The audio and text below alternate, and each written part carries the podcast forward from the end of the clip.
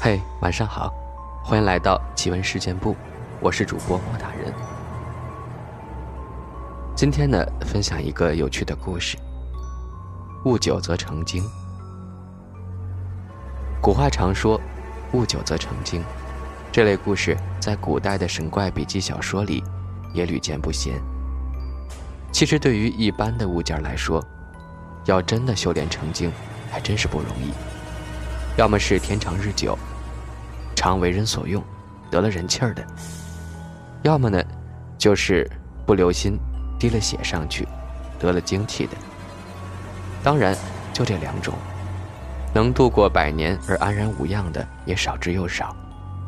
但是，如果是人形的器物，往往就比一般的要容易得多。其实我自己考虑过这个问题。我觉得并不是器物本身成精，而是有其他的东西附在人形的器物上面，借形练形。说起人形的器物，莫过于傀儡戏班了。现在好像也称之为木偶戏。傀儡戏之名早在宋代就出现了。在宋代，孟元老的《东京孟良录》卷五《京瓦记忆》。就有悬丝傀儡张金线的记载。大家有兴趣的话，去查一幅名为《骷髅英戏图》的宋画，里面的那个白骷髅手里也是提着一个骷髅傀儡在嬉戏。傀儡戏班和我们一般唱戏的戏班相比，更富有神秘性，巫的色彩也更强烈。福建沿海一带。还愿谢神，甚至于家宅清净，也往往请傀儡戏班为之。在我老家隔壁村子里，就有一个傀儡戏班，据说从祖上传下来已经有好几年了。因为唱腔优美，技术精湛，所以这十里八乡的，有个什么求神还愿的，都会找他们家。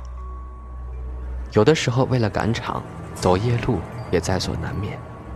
而这个故事，也是我听他们班主说的。那天晚上，就是为了赶去另一个村子，所以连夜赶路前往。一路上乌漆嘛黑，不知怎么的，一箱傀儡丢在了路上。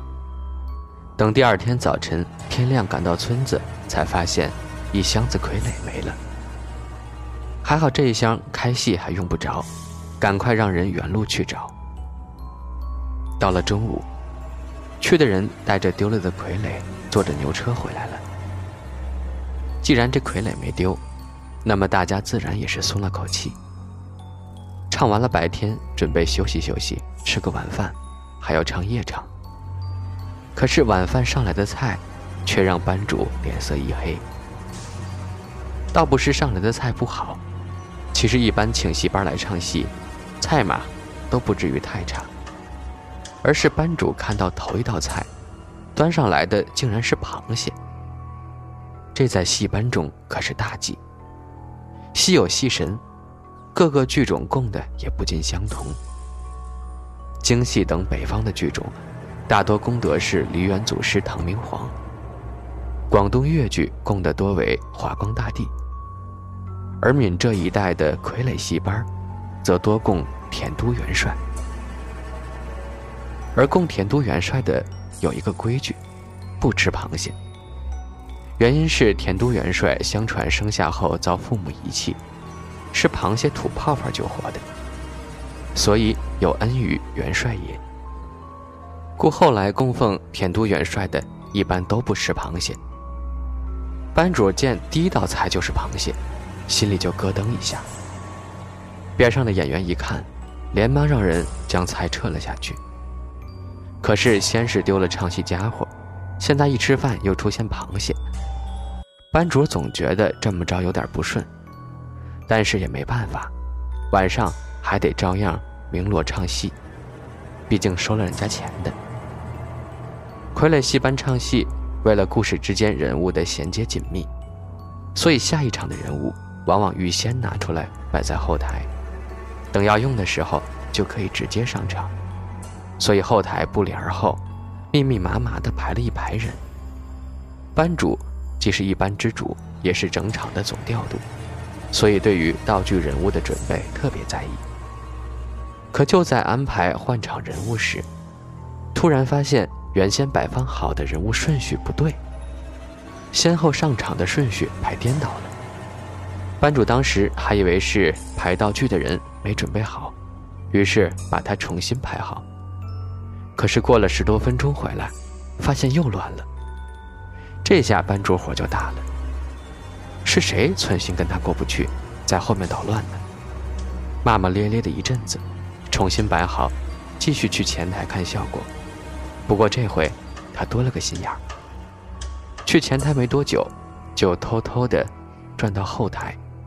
想要瞧瞧到底是哪个在那儿捣鬼。这不瞧还好啊，一瞧，把他魂儿都吓没了。转到后台没等几分钟，就在眼梢一瞄的当口，后台的傀儡竟然都活了。一男一女两个傀儡，竟然好似有谁在操控似的，自己走了出来，还互换了位置。班主吓虽然吓。但好歹是见过世面的人，偷偷的从祖师爷的香炉里掏出一点香灰，跑到两个作怪的傀儡面前，撒了他们一身。原以为这样应该就可以暂时镇住他们，等夜场唱完了再从长计议。一折唱完，转到了下一折。不一会儿，刚才作怪的两个傀儡人偶就上台了。这一出戏。也可以算是整台戏的高潮之一，戏班也特地挑了嗓子最叫座的两个人来唱。不愧是好嗓子，一场下来叫好声不断。妙祝脸上有光，当晚的赏钱也加倍多。原本唱一天的戏约，也延了三天。班主看到赚钱的机会，之前的不愉快自然也是一扫而光。唱完，大家收拾清楚了，就准备开夜宵吃。班主正准备好好的谢谢两位好嗓子，可是左看右看，两个好嗓子的表情都怪怪的，好像有什么难言之隐。大概是叫了座了，想加钱，还不好意思开口呢，于是就拉两位到一边，问问他们到底咋回事。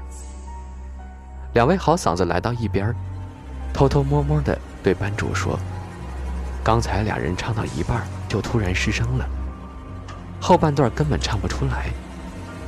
戏台上的声音也压根就不是他们的，只不过当时怕吓到大家，伤了生意，所以呀一直没敢讲。”班主一听这话，也变了脸色。这事儿可好可坏，今天出了这个幺蛾子，虽然场面上还算是帮了一把。但之后，万一弄砸了自己的戏班可怎么办？因为傀儡戏班除了还神唱戏的功能之外，有的人家敬宅或者压煞也会请傀儡戏班来做。所以一般这种戏班里，多有那么一两位年高德勋的老师傅在，走南闯北，各类术数也都算懂一些。班主现在也无心宵夜了。大家吃完之后，就拉着两个好角儿进了他师傅的房间。老师傅听他们这么一说，说怕是有我们唱戏的前辈跟上我们了。之前老师傅跟的戏班也曾经出现过这样的状况，后来整个戏班伤的伤，疯的疯，所以老师傅丝毫不敢马虎，让人将那两个作怪的傀儡。拿来压在祖师爷的神位下面。可是吩咐去拿的人，转了半圈，两手空空回来。原本归置好的戏箱，什么都没缺，就独独少了那两个人偶。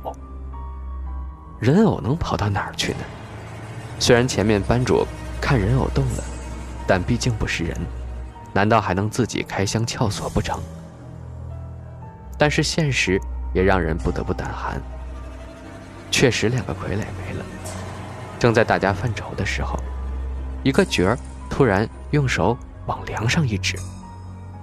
大家顺着他的手看去，突然看到那两个傀儡的头突出在房梁上，就像是有人在偷听他们讲话一般。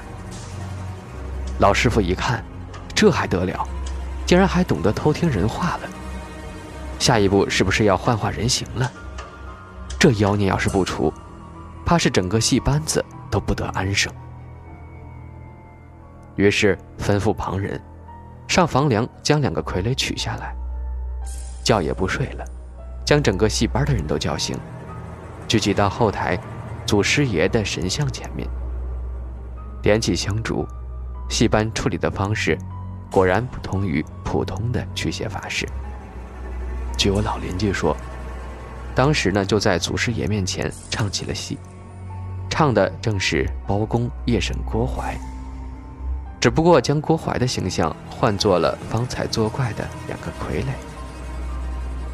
老师傅一起锣，就唱了开来，在戏中借包拯的口，一一审问这两个傀儡：姓甚名谁，家住何方，何事来此讨扰？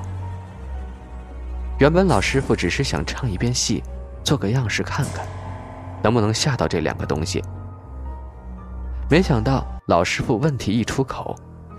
突然，班里跟着的一个学徒小男孩也跟着唱起来。唱的内容，竟然可以和老师傅的问答一问一答，点滴不差。老师傅一看，这还真是上了身了。原来今晚来的这两位，之前也是唱傀儡戏的。几十年前，赶夜路经过此地，不幸遇到劫道的，被抢身亡。尸首就埋在了那天丢了傀儡的地方。那天正好一箱子傀儡落在了那儿。第二天，他们就附在上面，跟着傀儡一块儿回来了。也不为了啥，就问了以后能一炷香火一碗供奉，希望这个戏班能够收留他们，绝不为非作歹。按理说都是同行，又是前辈，提的要求又不高。从我的角度来看，收留一下也没什么大碍。但是傀儡戏班里，大多数人估计心理素质没那么高，一听要跟两个鬼作伴，立马都吓得面带土色了。老师傅一瞧，虽说鬼不害人，但毕竟阴阳异路，一直在一起对双方都不好，于是也就好言相劝，答应帮他们开棺重葬。多烧纸钱，两人刚开始还不肯答应，最后谈了半天，好说歹说的，两人也才答应了。接下来的三天，戏唱得十分顺利，唱完戏拿到了钱，班主倒也不爽签约，找来工人，到当晚丢皮箱的地方，掘地三尺，果然发现了两具白骨，身上的衣服都还没烂透呢。看穿着什么的，也不似穷人打扮，看来当时也算是一个班里的台柱了。挖出来重新拾骨安葬，还给建了坟地，就当这三天的戏啊白唱了。故事说到这儿呢，也算是完结了。那个戏班的老师傅据说还有很多拿手的绝活，可惜，我想跟他学一个老狼咒。最终也还是没学成，哼，这就是后话了。